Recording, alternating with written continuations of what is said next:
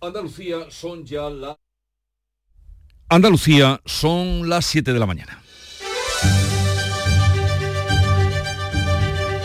En Canal Sur Radio, La mañana de Andalucía con Jesús Vigorra.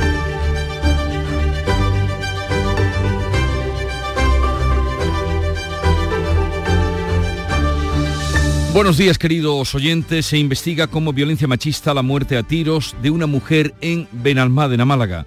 La policía ha localizado los cadáveres de una pareja con disparos de arma de fuego. La mujer tiene 53 años y su presunto agresor, que se habría suicidado posteriormente, tiene 63. El arma homicida, una escopeta, estaba cerca del varón. Los fallecidos eran de Granada y tenían tres hijos, como explica el alcalde de Benalmádena, Juan Antonio Lara yo creo que tenemos que mirar mucho para que estas cuestiones no pasen. Ya veremos cuáles han sido los motivos y también la causa seguramente se, se extenderá más allá de a lo mejor la ayuda que a lo mejor han solicitado anteriormente. De confirmarse como asesinato machista, esta mujer sería la víctima número 51 en lo que va de año en España, 17 de ellas en Andalucía. Medio millón de soldados y decenas de tanques israelíes sitian Gaza a la espera de la gran ofensiva con el beneplácito de buena parte de la comunidad internacional. Los bombardeos no han cesado en toda la madrugada. El presidente de Estados Unidos, Joe Biden, ha mostrado esta noche su inquebrantable apoyo a Israel. Es pura maldad. Jamás es un grupo terrorista que solo busca matar judíos. No hay excusas para el terrorismo. Quiero dejar claro que estamos al lado de Israel. Militares israelíes han mostrado a la prensa extranjera la granja donde jamás cometió una masacre el sábado. Cuentan que hay familias enteras asesinadas, cadáveres mutilados y hasta 40 bebés muertos. Jamás encuentra su apoyo en Irán el ayatolá Ali Khamenei no escatima elogios para los terroristas. Besamos la frente y las manos de los sabios organizadores de los ataques y de los jóvenes palestinos valientes. Estamos orgullosos de ellos. La Liga Árabe se va a reunir hoy en el Cairo y esta madrugada ha aterrizado en Torrejón de Ardoz el primero de los dos aviones con 250 españoles que estaban de viaje en Israel. A esta hora estaba previsto que saliera un segundo eh, avión militar para recoger a los que allí quedan. Los regantes de Doñana, entramos ya en territorio andaluz, se reúnen hoy con la administración para conocer qué alternativas ofrece el cultivo al cultivo de la fresa. A la reunión acude la plataforma de regantes y las organizaciones agrarias más representativas del sector de los frutos rojos. En Canal Sur, la vicepresidenta de Transición Ecológica, Teresa Rivera, ha insistido en que el Ministerio no va a comprar ninguna finca ni una, ninguna finca que no suponga un ahorro de agua. No vamos a comprar suelo que no tenga eh, algo vinculado a la recuperación de agua directa eh, del, del Parque Nacional de Doñana y evidentemente para eso deberíamos tener derechos de agua antes que no existen, así que es algo inviable pero la Junta ve posible una reconversión de los cultivos aprovechando los fondos y el impulso de las energías renovables. Es el portavoz Ramón Fernández Pacheco quien avanzaba que por ahora tampoco se contemplan compra de fincas. En la reunión de ayer no se habló de la posibilidad de comprar tierras o no. No se habló y por lo tanto nosotros entendemos que no hay ninguna decisión adoptada en el marco de la negociación acerca de ese particular. Mañana es fiesta nacional y son muchos los que se van a ir aprovechando el puente del Pilar. En estos cinco días, tráfico ha calculado un millón y medio de desplazamientos por Andalucía, siete millones y medio en toda España. Los que salgan y los que se queden van a encontrar un tiempo seco y soleado con máximas sin cambios que van a oscilar hoy entre los 33 de Sevilla y Córdoba y los 26 de Málaga. Vientos de levante en el litoral mediterráneo y área del estrecho, flojos variables en el resto. Pero vamos a conocer ahora con detalle cómo viene el día de hoy en cada una de las provincias de Andalucía. Cádiz, Ana Candón. Buenos días, amanecemos con 21 grados, cielos prácticamente despejados, llegaremos a 26 de máxima. en campo de Gibraltar, Susana Torrejón, ¿qué nos cuentas? Pues también cielos prácticamente despejados hasta hora de la mañana. Tenemos 19 grados de temperatura y hoy esperamos una máxima de 24. En Jerez, Pablo Cosano. 18 grados marca el termómetro ahora, 31 de máxima prevista cielo limpio. ¿Cómo viene el día por Huelva, María José Marín? Pues aquí tenemos a esta hora 18 grados, vamos a alcanzar los 33 cielos despejados. En Córdoba, Miguel Vallecillo. De momento también 18 y despejado. Hoy habrá sol con una máxima de 33.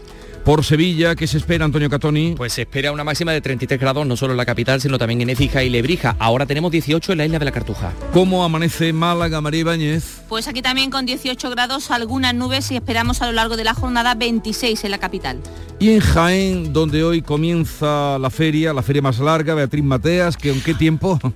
Tenemos un tiempo muy primaveral para empezarlo, casi veraniego, 20 grados, se espera una máxima de 28 y 11 días por delante de feria. Es la feria más larga, ¿habrá dinero para tantos días, Beatriz? Bueno, si lo repartimos. Eso es lo importante ahora. Granada, Encarna Maldonado. Pues despejado en Granada, 15 grados, ahora llegaremos a 31. Y en Almería, María Jesús Recio. Días sin nubes, 21 grados y alcanzaremos de máxima los 27.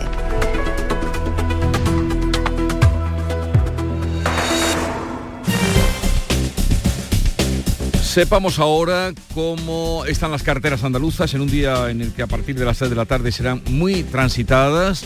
Desde la DGT nos informa Lucía Andújar, buenos días. Muy buenos días, hasta ahora estamos pendientes de dos alcances. El primero se ha producido en la ronda de Sevilla S30, su paso por Pineda, en dirección a Puente del Centenario. También estamos pendientes de un siniestro que se ha producido en Huelva, la A483, a su paso por Almonte, sentido Mata las Cañas. Al margen de esto, circulación muy tranquila a estas horas. No registramos más incidencias, pero aún así desde la DGT les vamos a insistir mucha precaución al volante. Son las 7, 7 minutos de la mañana. Juan tiene 21 años. Se considera un artista, un creativo. Siempre ha sentido curiosidad por todo lo relacionado con el mundo digital.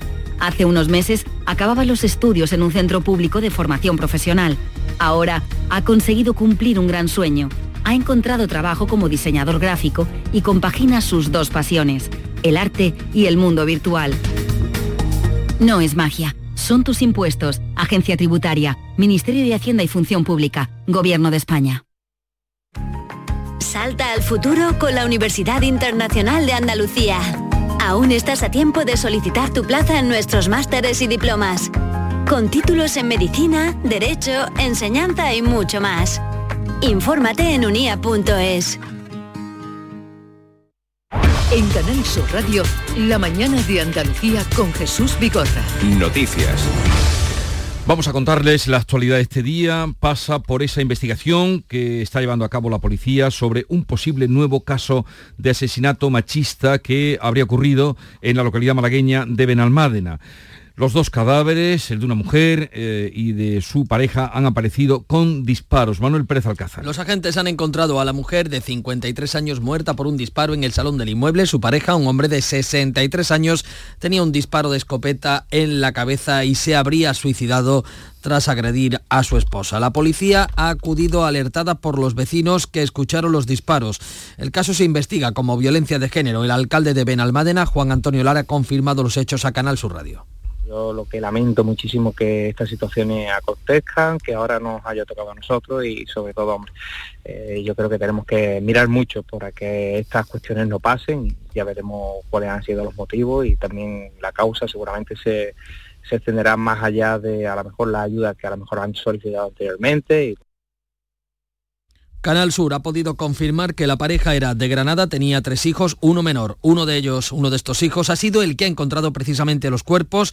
De confirmarse este caso, serían 17 las mujeres asesinadas por sus parejas o exparejas en Andalucía en lo que va de año 51 en toda España. Vamos ahora con una última hora, nos llega desde Vigo un incendio que ha provocado ya la muerte de cuatro personas. Nuria Durán, ¿qué podemos saber? Al menos cuatro personas han muerto, hay varios heridos en el incendio de este edificio en Vigo. A esta hora de la mañana, un amplio despliegue de bomberos está trabajando todavía en la extinción del fuego. Ha ocurrido durante la noche, como decimos, a las 4 de la mañana se declaraba este incendio. Todavía los efectivos de emergencia están trabajando en la zona. Es un edificio de cuatro plantas y al menos cuatro personas han fallecido, son varios los heridos. Les daremos más detalles en cuanto vayamos recibiendo más información. Hablamos ahora de la guerra, la guerra de Israel y Hamas. Quinto día de guerra en Oriente Próximo. Israel prepara una gran ofensiva en Gaza e informa de 1.200 muertos y Palestina informa de 900. Los bombardeos no han cesado en toda la noche. Israel concentra medio millón de soldados y decenas de tanques cerca de la franja de Gaza con el beneplácito de buena parte de la comunidad internacional a lo que ya se prevé como una inminente intervención. El presidente de Estados Unidos, Joe Biden, ha mostrado esta noche su contundente apoyo a Israel.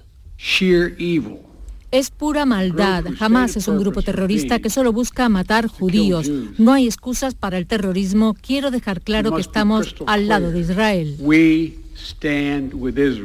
Militares israelíes han mostrado a la prensa extranjera la granja donde jamás eh, cometió una masacre el sábado. Cuentan que hay familias enteras asesinadas, cadáveres mutilados y hasta 40 bebés muertos. Jamás encuentra su apoyo en Irán. El ayatolá Ali Khamenei no escatima elogios. Besamos la frente y las manos de los sabios organizadores de los ataques y de los jóvenes palestinos valientes. Estamos orgullosos de ellos. La Unión Europea condena el cerco a Gaza. El alto representante para política exterior ha pedido a Israel que ejerza el derecho a su autodefensa de acuerdo al derecho internacional. Josep Borrell ha condenado el cerco. Cortar el agua, la luz y los alimentos a los civiles del derecho internacional, sí, son acciones contrarias a la ley. La Liga Árabe se reúne hoy de urgencia en el Cairo para adoptar una postura común. Previsiblemente llamará a un alto el fuego.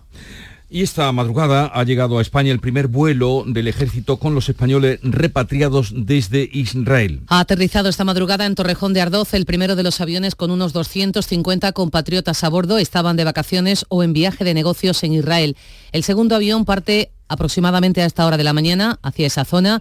La ministra Margarita Robles ha explicado que se trata de facilitar la repatriación de unos 500 españoles que se han quedado allí atrapados debido a la cancelación de vuelos comerciales. Eh, la propia Embajada Española nos ha pedido que se retrase y saldrá pues, sobre las 7 de la mañana con el mismo plan, unas 4, 4 horas y media de, vuelo eh, para llegar a Tel Aviv. Mientras tanto, se refuerza la seguridad de la Embajada israelí en Madrid. Frente a sus puertas, unos 500 manifestantes se congregaban este martes para condenar el ataque terrorista de Hamas, al tiempo que han exigido la liberación de las 150 personas secuestradas. Por su parte, la Junta Islámica de España, con sede en Córdoba, ha pedido el fin del conflicto. Isabel Romero reconoce que la situación es complicada. Son muchos años de ataques y tensiones, dice, pero hace un llamamiento a la paz es que es una situación de desequilibrio y de injusticia histórica que, hay que intentar encontrarle una salida, no se respetan las, las eh, resoluciones de Naciones Unidas, entonces, quiero decir, esto requiere de un punto de inflexión que, y de una voluntad que parece que no, que no se está dispuesto.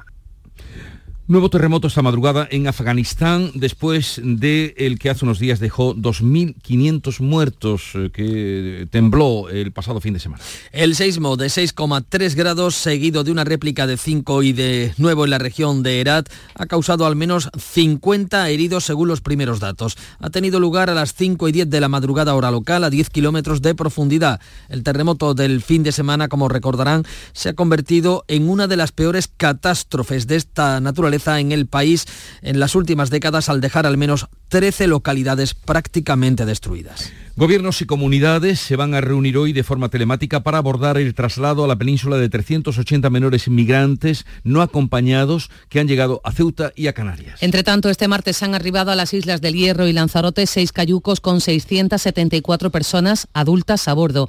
Informes de inteligencia calculan que hasta finales de año habrá más de 10.000 llegadas de migrantes a Canarias de forma irregular.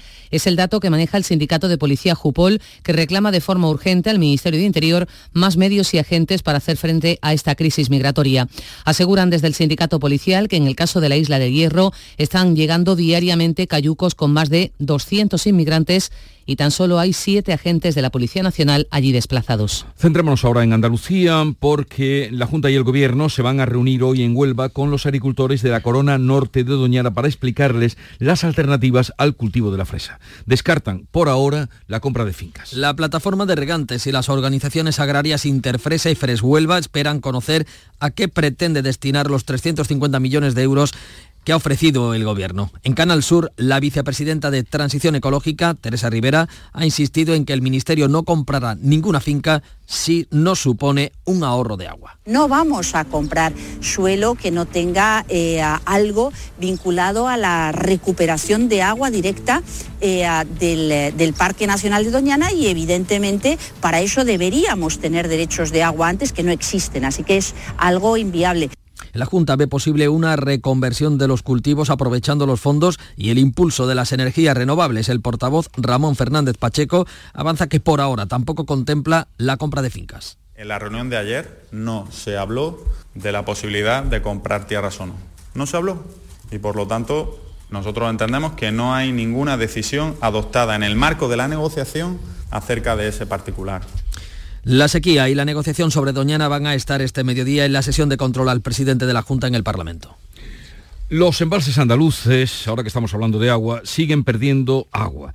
33 hectómetros cúbicos en la última semana. Al día de hoy, la reserva hídrica está por debajo del mm, 20% en nuestra región. Cuentan con unos 2.100 hectómetros cúbicos de agua, 400 menos que hace un año. En la cuenca del Guadalquivir almacenan los embalses 1.450 hectómetros cúbicos, un 18% de su capacidad. Ha bajado una décima el agua embalsada, mientras que los pantanos de la cuenca mediterránea se dejan tres décimas y se encuentran al 23%, 271 hectómetros cúbicos en total. Los del Tinto, Odiel y Piedras en Huelva han bajado en 2 hectómetros cúbicos hasta los 121 y de este modo están a la mitad de su capacidad, algo más de la mitad. En Cádiz, el Guadalete Barbate ha perdido 7 hectómetros y se sitúa en el 15,4%. Sumar presenta su propuesta de amnistía que incluye a los comités de la República y al Tsunami Pero deja fuera a los agentes de la Policía y de la Guardia Civil encausados por su intervención en el 1 de octubre. El documento entiende que el proceso de reivindicar la autodeterminación comenzó tras la sentencia del Constitucional anulando el Estatuto de Cataluña aprobado en referéndum. La propuesta solo recoge acciones reivindicativas del derecho de autodeterminación, por lo que deja fuera las actuaciones de las fuerzas y cuerpos de seguridad del Estado. El comisario europeo de justicia, Didier Reinders, ha advertido que va a vigilar que la amnistía no afecte a delitos de malversación con fondos europeos.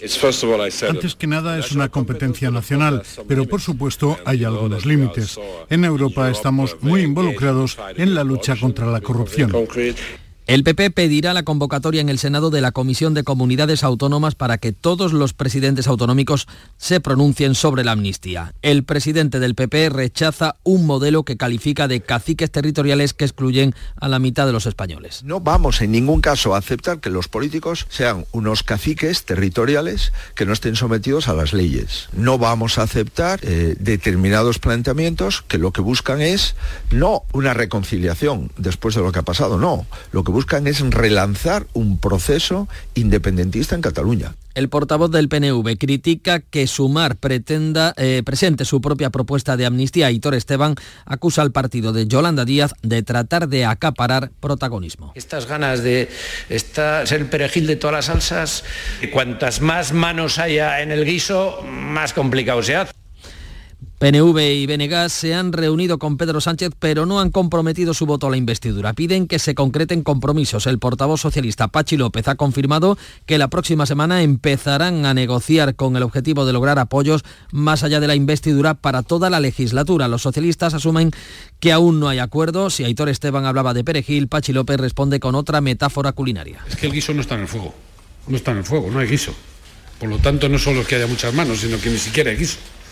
Hablaremos cuando tengamos que hablar sobre este asunto. Sánchez se reúne hoy con Esquerra Republicana. El viernes, en medio del puente, cerrará la ronda de contactos con Bildu y Junts. Una foto inédita porque el presidente en funciones no se ha sentado nunca con el partido de Puigdemont ni con los Aberchales. No sabemos si estas metáforas de los guisos vienen a cuento de la gastronómica de San Sebastián, que se está celebrando precisamente esta semana.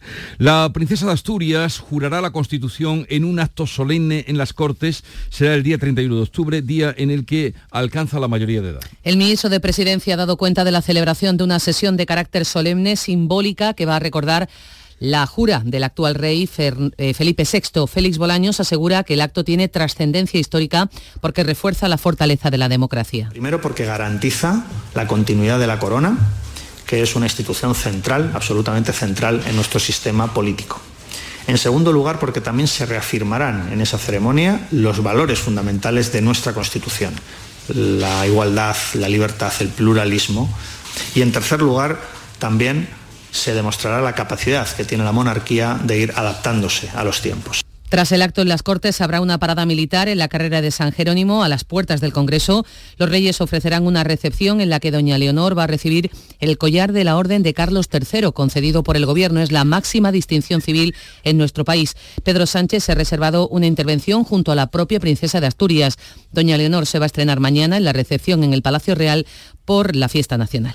Los hoteles andaluces rozarán casi el 80% de ocupación durante el puente de Hispanidad o del Pilar.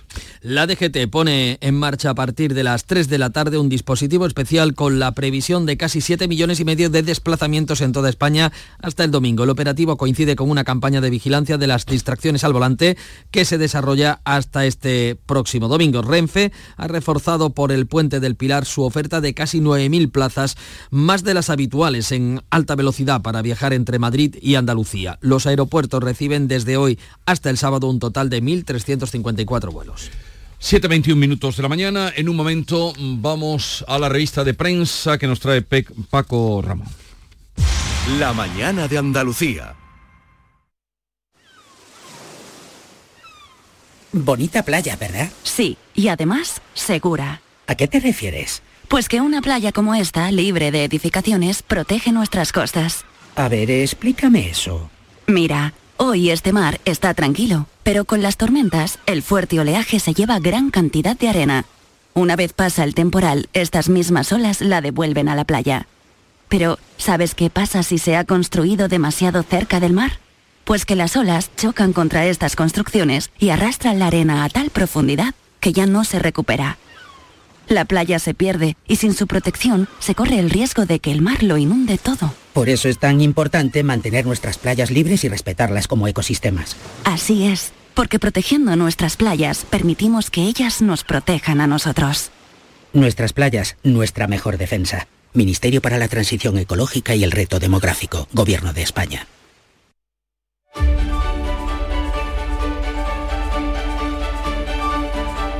Vamos a la revista de prensa, Paco. El horror de la guerra entre Hamas e Israel y las propuestas de amnistía de Sumar son algunos de los asuntos que hoy vemos más destacados.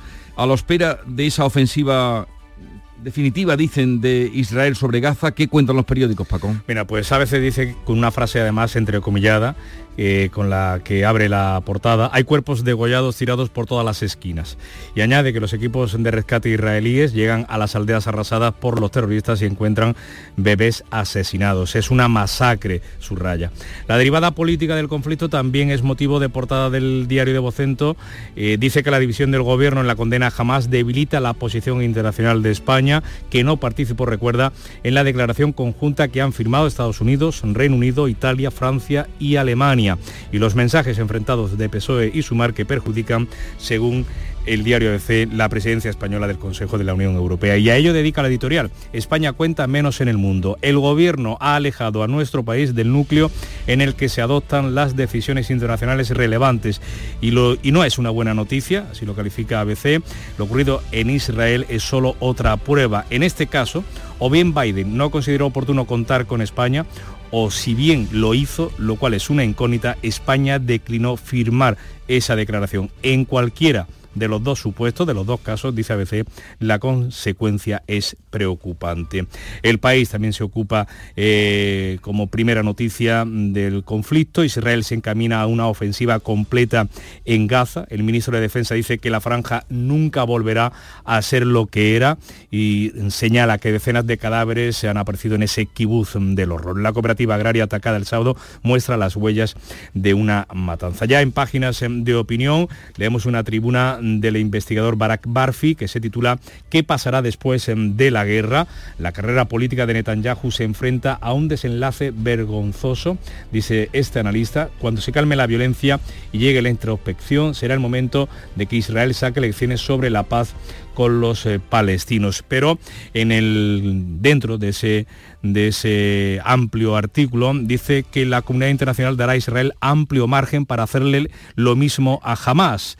Las propuestas usuales por las bajas civiles se acallarán durante la guerra de Israel, como pasó con Hezbollah en 2006. Pero los gobiernos occidentales tienen a su disposición, según este analista, una herramienta más eficaz, que es presionar a Qatar y Turquía para que pulsen a los funcionarios de, de Hamas, cierren sus oficinas y les impidan recaudar fondos. La foto también en el mundo para el horror de Faraza. Jamás asesinó a niños y sus familias. Israel cuenta cientos, encuentra cientos de cadáveres de civiles desarmados en las zonas eh, liberadas y también la obligación de Álvarez, del ministro de Exteriores, a comparecer para aclarar la posición del gobierno. En páginas de opinión encontramos un artículo de Rafa Latorre que dice, pregunta qué fue de los invernaderos de Gaza. Dice que cada retirada de Israel ha permitido el avance de quienes quieren destruirlo y no de quienes se conformarían con algo tan decepcionante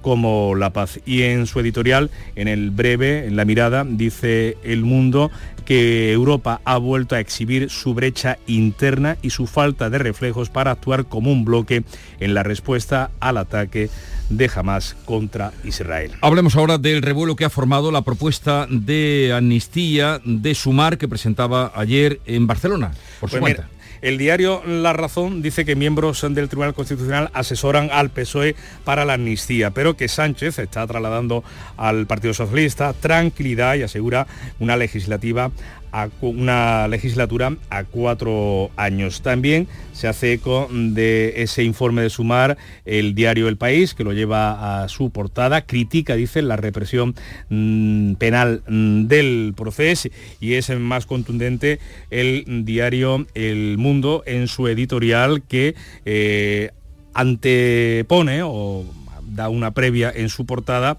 al abrir con ese asunto, con el de la amnistía, y titular así, Bruselas pone límites a la amnistía y, la vigilará de cerca. El comisario de Justicia advierte de las dificultades para borrar la malversación que cometió Puigdemont. Sobre el plan de Susana, perdón, de Yolanda Díaz, presidente y vicepresidenta se reparten los papeles en la negociación por la amnistía sobre cuyos límites ha avisado la Unión Europea y reclama luz y taquígrafo como una necesidad de la de los ciudadanos. y en un momento tan revuelto como el que vivimos, ¿alguna viñeta que resuma lo que ocurre? Pues eh, resume parte de lo que ocurre en Andalucía. Miki y Duarte lo llevan en tres, eh, en tres escenas dentro de una secuencia en su viñeta. Se va el presidente de la Junta, Juanma Moreno, en el acto del PP en Madrid contra la amnistía, rodeado eh, al lado Feijó, Isabel Díaz Ayuso, rodeado de bandera de España, Juanma Moreno en la manifestación de Barcelona contra la amnistía y después se ve a, una persona mayor, con la bandera de España también y con el cartel de no a la amnistía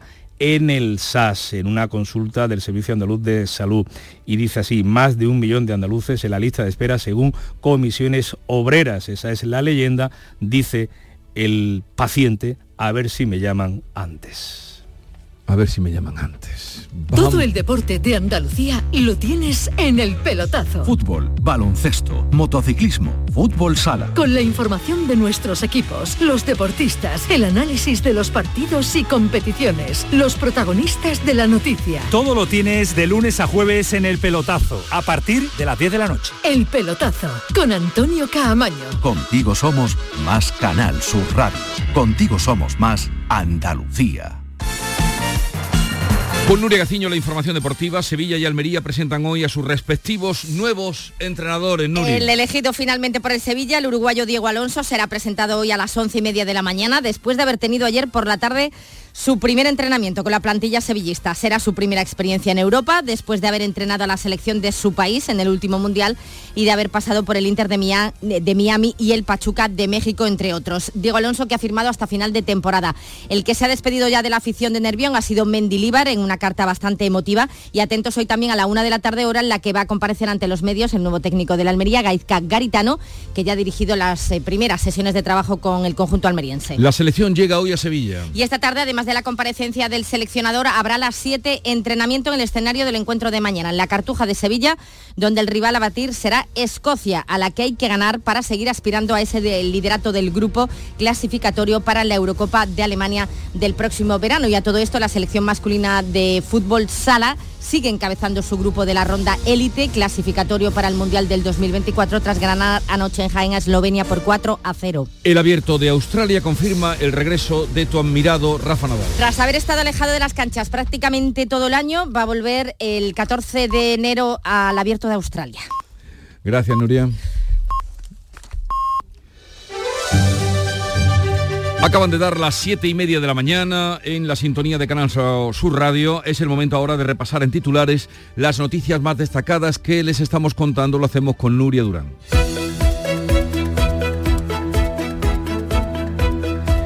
Y vamos a comenzar con esa noticia que adelantábamos, cuatro muertos en Vigo en un incendio que se ha producido esta madrugada. La cifra de cuatro fallecidos es todavía provisional, son varios los heridos, los muertos podrían ser menores. Actúan todavía los efectivos de emergencia, se trata de un edificio de cuatro plantas con algunas viviendas ocupadas. Las llamas se han declarado a las 4 de la madrugada. Se investiga como violencia machista la muerte a tiros de una mujer en Benalmádena, Málaga. La policía ha localizado los cadáveres de una pareja con disparos de arma de fuego. El arma homicida, una escopeta, estaba cerca del marido. Canal Sur ha podido confirmar que los fallecidos eran de Granada, tenían tres hijos.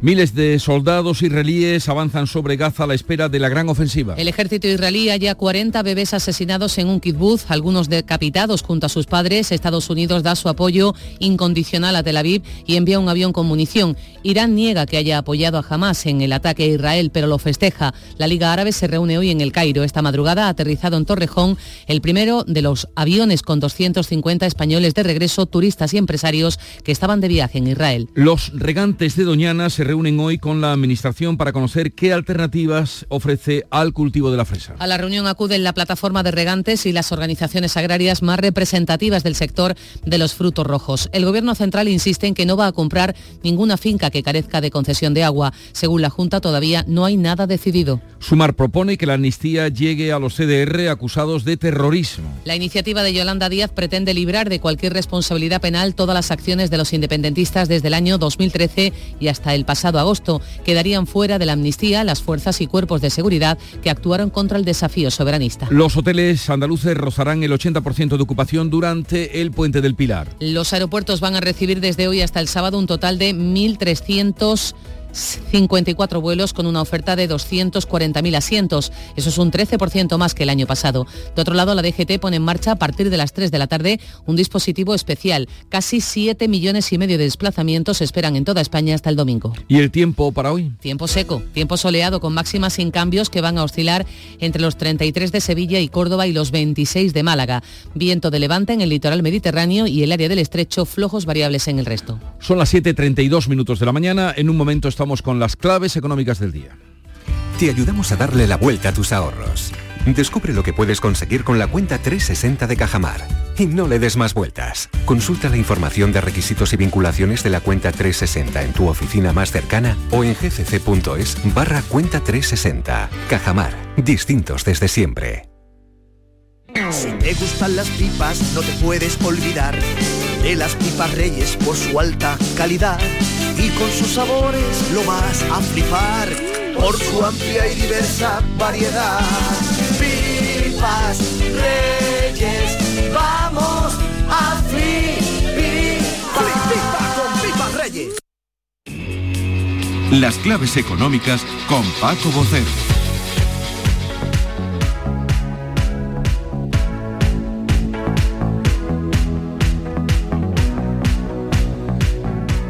Paco Vocero, buenos días. Buenos días, Jesús. Señor de la economía, el señor de la economía, o que nos ayuda a entenderla, al menos. Eh, estamos a miércoles, eh, vamos a ver cómo viene el día en cuanto a la actividad económica. Bueno, mm, empezamos un poco situando un tema que está en el centro de la inmensa mayoría de los medios de información, de comunicación, especialmente de lo económico, que sería un poco el referirse a la sostenibilidad de las pensiones, que el gobierno presentó ayer su informe. Eh, bueno, por cierto, lo presentó el ministro Escriba y ya adelantó que este año la revalorización estaría entre el 3,5 y 4,5. Es decir, en la banda en la que el gobierno espera que se sitúe la inflación media en el año 2023. Dicho lo cual, como te comentaba, este informe de proyección del gasto en pensiones lo que trata es de mostrar la solvencia del sistema después de las reformas que se hicieron hace un par de años. Una solvencia que la IREF puso en duda, y no solamente la IREF, sino también eh, algunos otros organismos. Em, y es que, bueno, la Seguridad Social, según escriba, cree que el gasto en pensiones se va a estabilizar en el 15% del PIB, porque estamos hablando en los próximos 27 años, hasta 2050, Entonces, con las medidas que va a adoptar el gobierno, pues eh, que van a aportar unos ingresos adicionales de 1,8% eh, del PIB de media anual hasta 2050 estarán aseguradas. ¿Y en qué se basan esas previsiones? Pues mira, entre, sobre cuatro supuestos. Una aceleración del crecimiento eh, durante hasta 2070, no solamente hasta 2050, que estaremos hablando en un crecimiento en torno al 2% en términos reales, hasta el 40 y luego un 1,5 en adelante. La consecución del pleno empleo de forma permanente, esto parece realmente optimista, para que nos vamos a engañar. muy optimista. Exactamente la llegada de 300.000 inmigrantes cada año que luego habrá que incorporarlos al mercado de trabajo, atención, y un retraso de la edad generalizado de la edad efectiva de jubilación que ya sabes que estaban manejando los 67 años. Esa suma de todos estos factores sería lo que generaría ese crecimiento de los ingresos de la economía que permitiría a España afrontar esta jubilación del baby boom famoso, al que pertenecemos unos cuantos. Sí, estamos ahí. O sea que...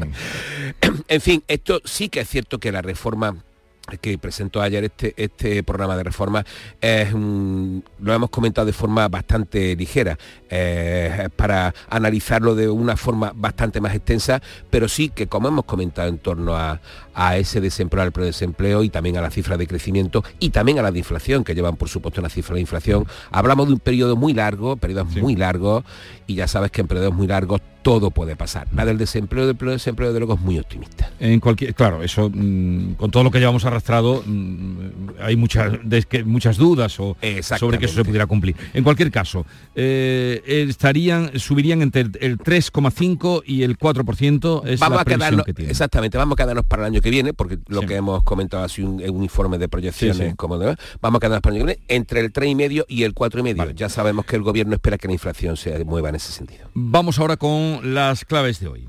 Pues mira, eh, vamos a ir con rapidez. Mm, los, los datos de riqueza financiera de las familias, que te acuerdas que los comentamos ayer, que no es ni más ni menos que lo que tenemos menos la deuda, ¿no? Pues en junio alcanzaron los 2 billones 50 mil euros, un 6% más que hace un año. La deuda de las empresas también cayó un 8% menos que, el año pasado y si sumamos deuda de familia y empresa y las ponemos en relación al PIB, entre familia y empresa hemos recortado en torno a un 15% de la deuda en un año, lo cual no está nada mal. Datos de que familias y empresas contienen gastos y reducen deudas, como los de las empresas que crecieron en agosto, como avanzabas ayer. Exactamente, lo hicieron un 11,8% frente a agosto del 22, con un total de 6.600 sociedades mercantiles, de las cuales 1.106 se crearon en Andalucía, la tercera comunidad en creación de empresas que solemos estar en ese rango. Sin embargo, vamos con expectativas y tenemos dos no demasiado optimistas, la de las cámaras de comercio, mm. que presentó ayer su estudio sobre el clima empresarial en España, que dice que el 44% de las empresas creen que la situación económica no mejorará, empeorará en 2024 y consideran que las razones serán la evolución de los costes laborales, los precios de consumo, el IPC serán lo que peor se comporte. Y las empresas europeas que creen también que la economía empeorará en este tercer trimestre. Por cierto, las bolsas subieron ayer con mucha fuerza a pesar de todas las inquietudes geopolíticas. Y es que a pesar de los mitos, el mundo del dinero, del de verdad, está más pendiente de los factores económicos que de otras cuestiones como la guerra en Oriente Próximo. Fue a escuchar ayer a varios consejeros de la Reserva Federal y de la línea más dura, en este caso a, por ejemplo, a Lori Logan de la Fed de Dallas, que el endurecimiento de las condiciones financieras está ya al límite y bajar la presión de la deuda e interpretar que ya se han acabado las subidas de tipo de interés. Vamos, que los fundamentos de evolución de las economías siguen intactos a pesar del conflicto o del alargamiento de la guerra de Ucrania. Exactamente, te cuento un último detalle y muy curioso que podemos comparar. Cuando estalló la guerra del Yom Kippur, que es con lo que estamos haciendo comparaciones en el 73, el SP500, que es el índice bursátil más importante de Wall Street, se revalorizó tres décimas la primera jornada de ataque y luego perdió los días siguientes un 0,60 que lo volvió a recuperar en seis días. Bueno, ayer el SP500 acabó, antes de ayer, acabó cerrando con una subida del 0,63%. Es decir, solo la guerra entre las dos Coreas en el 50 y los atentados del 11 en 2011 hicieron caer la bolsa americana por encima del 5% y en ambos casos tardaron poco en recuperarse, tres meses y uno respectivamente. O sea, que fíjate la disociación de ambos. Mm, o sea, que a la bolsa le sienta bien la guerra. No, no es que le siente bien la guerra, no lleguemos a esas conclusiones, pero quiero decir, ni mucho menos, pero quiero decir que para los mercados primero está la agenda económica y luego está el resto de agenda, la geopolítica. Paco Vocero, contigo aprendemos mucho y decimos menos tonterías. Bueno, bueno, no sabemos lo que interpretar acá algunos que decimos. Hasta, hasta mañana. Ah, no, mañana no, mañana no, mañana tienes hasta, libre. Hasta, sí, bueno, hasta, el viernes, hasta el viernes. Eh, un saludo, pásalo bien, adiós. Igualmente, gracias, hasta ahora. Aprovecha tu ocasión. Llega el Salón del Motor de Sevilla del 26 al 29 de octubre. Las principales marcas, modelos y motorización en turismos, motos y vehículos profesionales en un único espacio. Fibes. Salón del Motor de Sevilla. Cuatro días para aprovechar la mejor ocasión. Del 26 al 29 de octubre en Fibes. Te esperamos. Vamos ahora con otras noticias de Andalucía. Segundo día de luto oficial en Cádiz por el accidente del autobús de la Avenida de las Cortes. Los conciertos previos de la SAIL GP que comenzaban mañana han quedado suspendidos, ¿no, Ana Candón?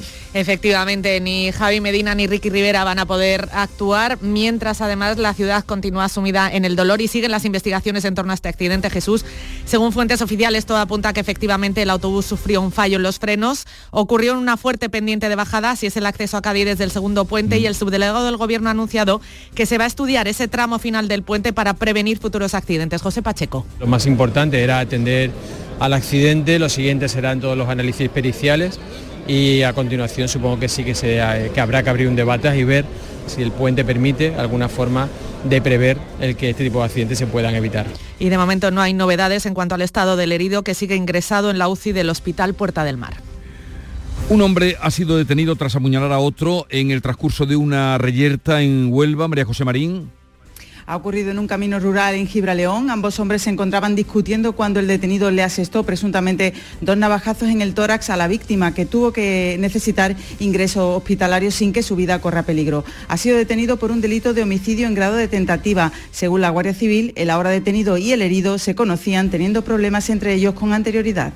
Concentración hoy en Algeciras por el accidente laboral que costó la vida a dos trabajadores del puerto. La convoca el sindicato Comisiones Obreras, Susana Torrejón. Los dos trabajadores cayeron al tanque de un camión cisterna con aguas residuales y lodos después de perder el conocimiento por la inhalación de gases. Manuel Triano es el secretario comarcal de Comisiones Obreras.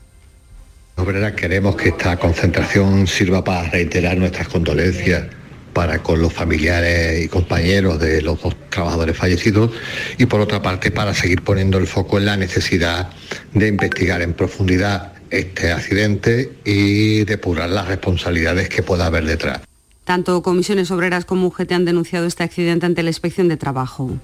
La aeronáutica vasca Aernova cierra su planta de la Rinconada tras perder 58 millones en ocho años. La empresa se dedica a la fabricación de componentes y al montaje de estructuras y da trabajo a 120 personas. ¿Y ahora qué, Antonio Catoni? Exactamente, eso es lo que dicen los trabajadores, porque Aernova eh, garantiza la recolocación del 100% de la plantilla en otras empresas del grupo, pero eso pues no les tranquiliza porque hay empresas que están muy, muy lejos de Sevilla, hasta en, hasta en México. Decíamos que son 120 trabajadores de esta plantilla que ya sufría un ERE por la, por la pandemia, que entonces afectaba al 40% de los empleados y el comité de empresa ha pedido una reunión urgente con la dirección para, bueno, pues para hablar de, de todo ello.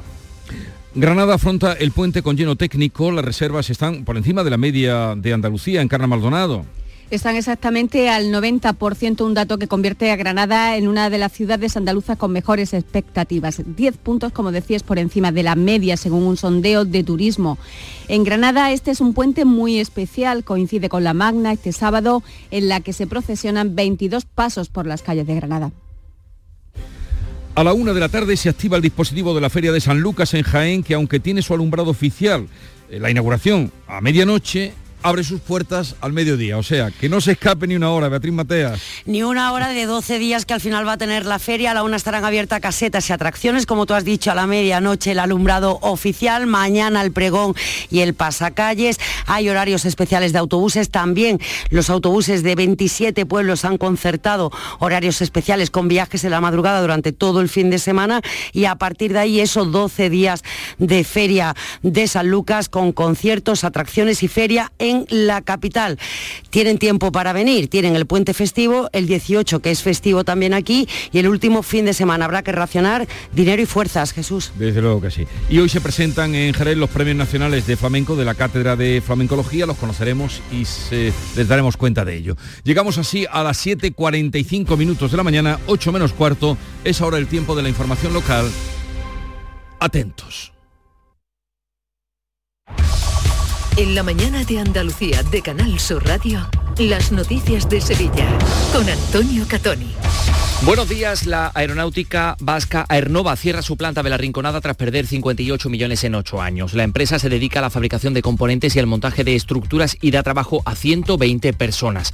A las puertas de un puente con datos que constatan que el turismo es la principal industria de la ciudad, el ayuntamiento prepara medidas para mitigar sus efectos negativos. Entre otras cosas, quitará la licencia de veladores a los bares que acumulen dos o más multas y el alcalde también ha anunciado un plan de choque sobre viviendas turísticas. Vamos con el tráfico.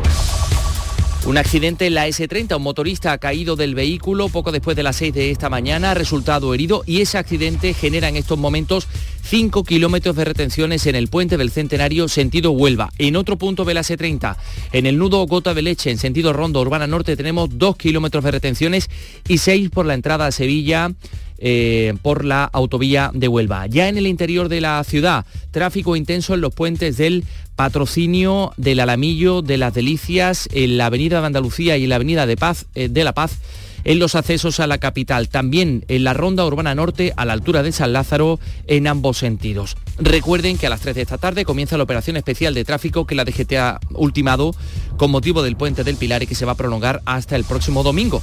Y el tiempo, Temperaturas sin cambios. En el día de hoy alcanzaremos una máxima de 32 grados en Morón, 33 en Écija, Lebrija y Sevilla, donde ahora tenemos 18 grados. Comenzamos, realiza Pedro Luis Moreno. Jerez Historic Festival, un espectáculo para toda la familia y las más espectaculares carreras de clásicos. Fórmula 1 Pre-65, GTs, Sport Prototipos, reunión de clásicos, actividades infantiles, Festival Circense, pista de baile, swing en directo, acceso gratuito al Pado, 21 y 22 de octubre en el circuito de Jerez, Ángel Nieto. Entradas a la venta en las redes sociales del evento y en targaiberia.com. Menores de 8 años gratis y parking gratuito. En Canal Sur Radio, las noticias de Sevilla. 7.47 a las puertas del puente del 12 de octubre. Sevilla sigue siendo destino preferente para los viajeros nacionales con una ocupación que supera el 84% de las plazas disponibles tanto en la capital como en la provincia. Renfe ha previsto un refuerzo con casi 9.000 plazas más de las habituales para viajar entre Madrid y Andalucía pues el turismo es la principal industria de la ciudad, también un trabajo añadido para el ayuntamiento por el volumen que mm, alcanza. El alcalde José Luis Sanz ha anunciado un plan de choque sobre viviendas turísticas con ocho medidas cuando la Junta apruebe su decreto de regulación. También ha confirmado que la nueva ordenanza de veladores estará en febrero. Adelanta que el ayuntamiento va a quitar la licencia de veladores a los bares que acumulen dos o más multas por incumplimiento de la normativa y que va a incluir, entre otras cosas, pasos peatonales, más inspecciones o una estética de veladores. Vamos a regular las formas de ocupación que establece sendas peatonales de 1,8 metros como mínimo. Vamos a regular el mobiliario que compone la terraza de veladores, tipos de veladores, colores, toldos, etc. Imagen corporativa Aumentaremos el importe de las sanciones y revocaremos licencias cuando se acumulen dos o más multas por incumplimiento. En el foro ABC, Sanz ha confirmado que será la próxima semana cuando se reabra el primer tramo de la Avenida de las Razas, cortada por las obras del colector, y también ha anunciado que se remodelará la Plaza Nueva tras la Semana Santa del año que viene, aunque Sanz cree mejor que se construya un túnel para cerrar la S40 a la altura de Core del Río, también consideraría idóneo el puente, dice, si se garantiza la seguridad. Por otra parte, les contamos que el Pleno del Ayuntamiento de Sevilla ha aceptado las nueve modificaciones presupuestarias por mayor valor de 14 millones que quedaron suspendidas la semana pasada al rechazar la oposición la celebración del Pleno. Entre el dinero aprobado, más de 4 millones de euros para el IPASAM, 2 millones y medio para el sobrecoste de las obras del carril bus a Torreblanca y Sevilla Este, casi 2 millones y medio para la gala de los Grammy Latinos. Más cosas. La aeronáutica vasca Aernova cierra su planta de la Rinconada tras perder 58 millones en 8 años. Esta mm, eh, planta se dedica a la fabricación de piezas, de componentes en material compuesto y al montaje de estructuras aeronáuticas ha dicho que garantiza la recolocación del 100% de la plantilla en otras empresas del grupo, pero eso no tranquiliza a los trabajadores. Escuchamos a Julio Sáenz, delegado de Comisiones Obreras y portavoz del Comité de Empresa. Las empresas del grupo pueden estar en un entorno cercano, ya sea CKDI, pero pueden estar en un entorno lejano, como puede hacer o Portugal, o puede hacer Vitoria, o puede hacer incluso México. Se trata de 120 trabajadores de una plantilla que ya sufría un ERE por la pandemia. El comité de empresa pide una reunión urgente a la dirección. Por otra parte, se ha consumado el despido de 103 trabajadores incluidos en el ERE promovido por la empresa B Teleservicios Teleperformance. También en lo laboral, el Colegio de Médicos de Sevilla lanza la campaña No es justo para alertar de la situación en la que se encuentran los eh, trabajadores de la sanidad privada por el bajo importe que les pagan las aseguradoras. Los médicos se están asociando por especialidades. 3.500 de ellos ya no atienden a pacientes de compañías en nuestra provincia. El presidente del Comité de Médicos, perdón, del Colegio de Médicos de Sevilla, Alfonso Carmona, pide que intervenga la Junta de Andalucía. Así no se puede trabajar. No se puede trabajar a volumen. Un médico no tiene que ver 60 o 70 pacientes para llevar un salario digno a su casa. Primero porque la, la posibilidad de errores siempre es mucho mayor. Los modelos de la Facultad de Bellas Artes de Sevilla están secundando una huelga indefinida para exigir estabilidad laboral y salarios dignos. Realizaban este martes un posado reivindicativo en la Plaza de la Encarnación bajo las setas para llamar la atención sobre sus demandas, que nos resume Cristian Carchereri. Pero hay muchísimas más reivindicaciones que tenemos. Eh, permiten utilizar los teléfonos móviles en clase y por lo tanto estamos totalmente vendidos con nuestra imagen ante la tecnología, porque ya sabemos qué pasa cuando haces una foto con un móvil.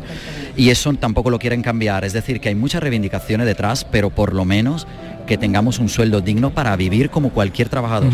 7 y 51. La diversión te llama sin remedio. Saborea cócteles únicos, vibra con la música y grita de emoción con los partidos más épicos en Sin Remedio Premium Cóctel. Ven a conocernos y no te quedes sin tu reservado. Calle Arcos 33 Los Remedios. En Canal Sur Radio, las noticias de Sevilla. Con Antonio Catoni. La autopsia de Erika Vanessa, la joven nicaragüense asesinada en Utrera por su expareja, revela que hubo ensañamiento y alevosía. Una vez levantado el secreto de sumario, el abogado de la familia asegura que queda demostrado que sufrió múltiples golpes y que no tuvo posibilidad de defensa. Sobre el presunto asesino, el abogado José Antonio Sire subraya que llevaba consigo un billete de avión para el día siguiente. No se descarta el móvil añadido del robo porque eh, llevaba encima unos 1.500 euros y 1.000 dólares americanos que podría haber cogido de la caja fuerte que tenía la víctima en su habitación. Escuchamos al abogado. La, caja fuerte estaba abierta. Eh, tenemos conocimiento de que solo eh, Erika, la fallecida, era la que conocía esas claves de acceso a esa caja, de, a esa caja fuerte y por lo que me apunta la hermana, eh, de conversaciones anteriores le había indicado que tenía pues unos mil dólares en efectivo y unos 1.500, 1.600 de euros en efectivo en esa caja Recordamos el teléfono 016, teléfono de atención a las víctimas de la violencia machista, gratuito, que no aparece en la factura, pero hay que borrarlo del registro de llamadas. A las 7.53 vamos con los deportes, con un nombre propio, Diego Alonso, el entrenador del Sevilla. Antonio Camaño, buenos días. Hola, ¿qué tal? Buenos días. Diego Alonso, el nuevo entrenador del Sevilla, llegó ayer a la capital hispalense y ya se puso manos a la obra por la tarde en la ciudad deportiva para ganar todo el tiempo posible y empezar a conocer a sus nuevos jugadores cuanto antes. El técnico uruguayo va a ser presentado esta mañana en el estadio Ramón Sánchez Pizjuán. Y ya hay horario para el primer derbi sevillano de la temporada porque Sevilla y Betis se van a enfrentar en el estadio Ramón Sánchez Pizjuán el próximo domingo 12 de noviembre a las seis y media de la tarde. Y en el Betis, la necesidad de un central urgente hace que Ramón Planes ya haya avanzado negociaciones. Se trata de Sócrates. El central llegaría procedente de Grecia y tiene 35 años. Lo haría como agente libre después de su paso por Olympiacos. Le contamos también que la Policía Nacional ha conseguido localizar a una persona en menos de 24 horas desde que se denunciara su desaparición. Se trata de un vecino de Morón con problemas de salud. Así nos lo confirmaba la portavoz policial Sara Talabán. Los agentes encontraron al desaparecido que se encontraba tumbado en el suelo, deshidratado y en estado de semi-inconsciencia. En una hondonada del paraje de Morón, conocido como Vereda Percoya, había pasado la noche a la intemperie y sin ropa de abrigo la víctima. Los agentes lo llevaron al hospital y afortunadamente ya se encuentra en casa. Y por último les contamos que hoy comienza la temporada del Teatro Lope de Vega fuera del Lope de Vega. El monólogo musical El bar nuestro de cada día inicia esta noche en el Cartuja Center esa temporada. La canalla celebrará su particular liturgia canalla a partir de las 9 acompañado de Pasión Vega, de Javier Ruibal y de Marco Vargas como artistas invitados. Y también conocemos que la edición del Festival de Cine Europeo de Sevilla de 2024 se va a celebrar del 8 al 16 de noviembre. Así lo ha anunciado el ayuntamiento que mantiene su compromiso con esta cita. Nada más, tenemos 18 grados a esta hora en Sevilla Capital.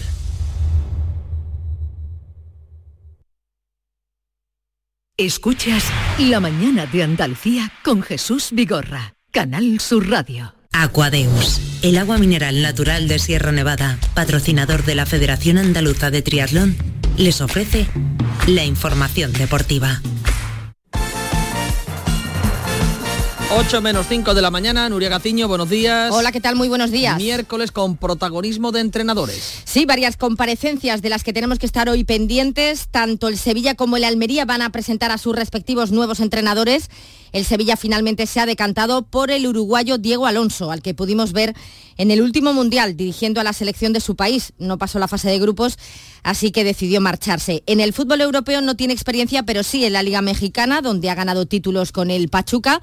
También ha estado en la Liga Uruguaya, además de entrenar al Inter de Miami. Vamos a ver cómo resulta la apuesta del director deportivo del Sevilla, de Víctor Horta, que imaginamos que hoy explicará cómo se ha ido gestando ese fichaje de Diego Alonso hasta final de la presente temporada. El técnico uruguayo ya habla de los medios del club, donde ha querido dejar claro que no va a imponer una revolución. Indudablemente uno no, puede arrasar con todo, hay cosas que son este, muy útiles y, yo creo que, en, esa, en esa herencia que te deja el entrenador anterior, que deja en este caso Mendilibar, siendo un equipo en la temporada pasada súper competitivo, este, hay rasgos que son, que son positivos, que indudablemente que, a mí me gustan, y después hay otros que van con, mi esencia, con mi manera de, sentir el fútbol, este, y que lógicamente quiero radiarle a, los futbolistas. ¿no? Entiendo que nosotros podemos ser un equipo, un equipo más combinativo, que, que pueda ser más dominante desde ese lugar. Una vez que se hacía oficial la contratación de Diego Alonso, que por cierto ayer por la tarde dirigía su primer entrenamiento con el Sevilla, el que se despedía a través de una carta era Mendilíbar. Además de agradecer todo el cariño recibido por la afición, ha querido resaltar la etapa corta que ha vivido en el Sevilla, pero extraordinariamente intensa con la consecución de la Liga Europa. Y el que también tiene un reto importante por delante es el nuevo técnico de la Almería, Gaizka Garitano, que va a ser presentado hoy a la una de la tarde después de haber tenido ya las primeras sesiones de trabajo con el conjunto almeriense. Sin duda, una de las primeras cosas a corregir va a tener que ser el aspecto mental. El guardameta de la Almería, Maximiano, ha señalado a los medios del club lo que, lo que llega a afectar cualquier error. Cuando pasaba algo negativo durante un partido o durante la semana, o sea, cree que nos afectaba y bueno, eso lo, tenemos que cambiar y seguro que cuando se nos quite eso, la racha pasará y los resultados seguramente aparecerán. Y comparecencia hoy también del seleccionador Luis de la Fuente en Sevilla, donde mañana España juega en la Cartuja ante Escocia, partido clasificatorio para la Eurocopa de Alemania del próximo verano. En torno a las seis y cuarto está previsto que hable de la Fuente y a las 7 habrá entrenamiento. Es una verdadera incógnita saber qué once titular pondrá mañana en liza la selección, aunque no sería de extrañar ver jugar a una de las sensaciones de la temporada, como es el jugador del Granada, Brian Zaragoza. Sí, ayer, la, primera vez que hablé con Luis, pues me dijo eso, que, que yo vengo aquí porque me lo he ganado y que, sea yo, que, juegue como, como yo juego siempre y que sea atrevido y descarado. Pues juegue o no Brian Zaragoza, España está obligada a ganar mañana para seguir aspirando al liderato del grupo clasificatorio para la Eurocopa un liderato que ostentan los escoceses con 15 puntos por los 9 de España. Y de la selección de fútbol a la de fútbol sala, que sigue encabezando su grupo de la ronda élite de la fase clasificatoria para el Mundial del 2024, tras ganar anoche en el Olivo Arena de Jaén a Eslovenia por 4 a 0. Dos de los cuatro goles los marcaba el jiennense Antonio Pérez. Bueno, pues las sensaciones son inmejorables. Bueno, jugar en casa con mi afición, con la gente, con la gente que, que yo quiero, la familia, los amigos que estaban ahí y también mucha gente de aquí de Jaén. Pues bueno, he recordado también esos días que jugaba yo aquí en Jaén y bueno, muy, muy contento de poder ayudar al equipo con dos goles, pero bueno, eso no es lo importante, lo importante es que hemos conseguido los tres puntos, que, que hace unos días allí en Eslovenia pues, pues nos dejamos eh, dos allí, con mucha ganas de, seguir, de, seguir con la selección y de seguir mejorando, como he dicho, y bueno, eh, un día para no olvidar en tenis tras haber estado alejado de las canchas de tenis prácticamente todo el año y después de haber sido operado de cadera, han confirmado desde el abierto de Australia la vuelta de Rafa Nadal que va a intentar ganar el que a buen seguro va a ser su último Gran Slam en Australia. Aquadeus, ahora más cerca de ti, procedente del manantial Sierra Nevada, un agua excepcional en sabor, de mineralización débil que nace en tu región. Aquadeus Sierra Nevada es ideal para hidratar a toda la familia y no olvides tirar tu botella al contenedor amarillo. Aquadeus, fuente de vida, ahora también en Andalucía. Canal Sur Radio, la radio de Andalucía.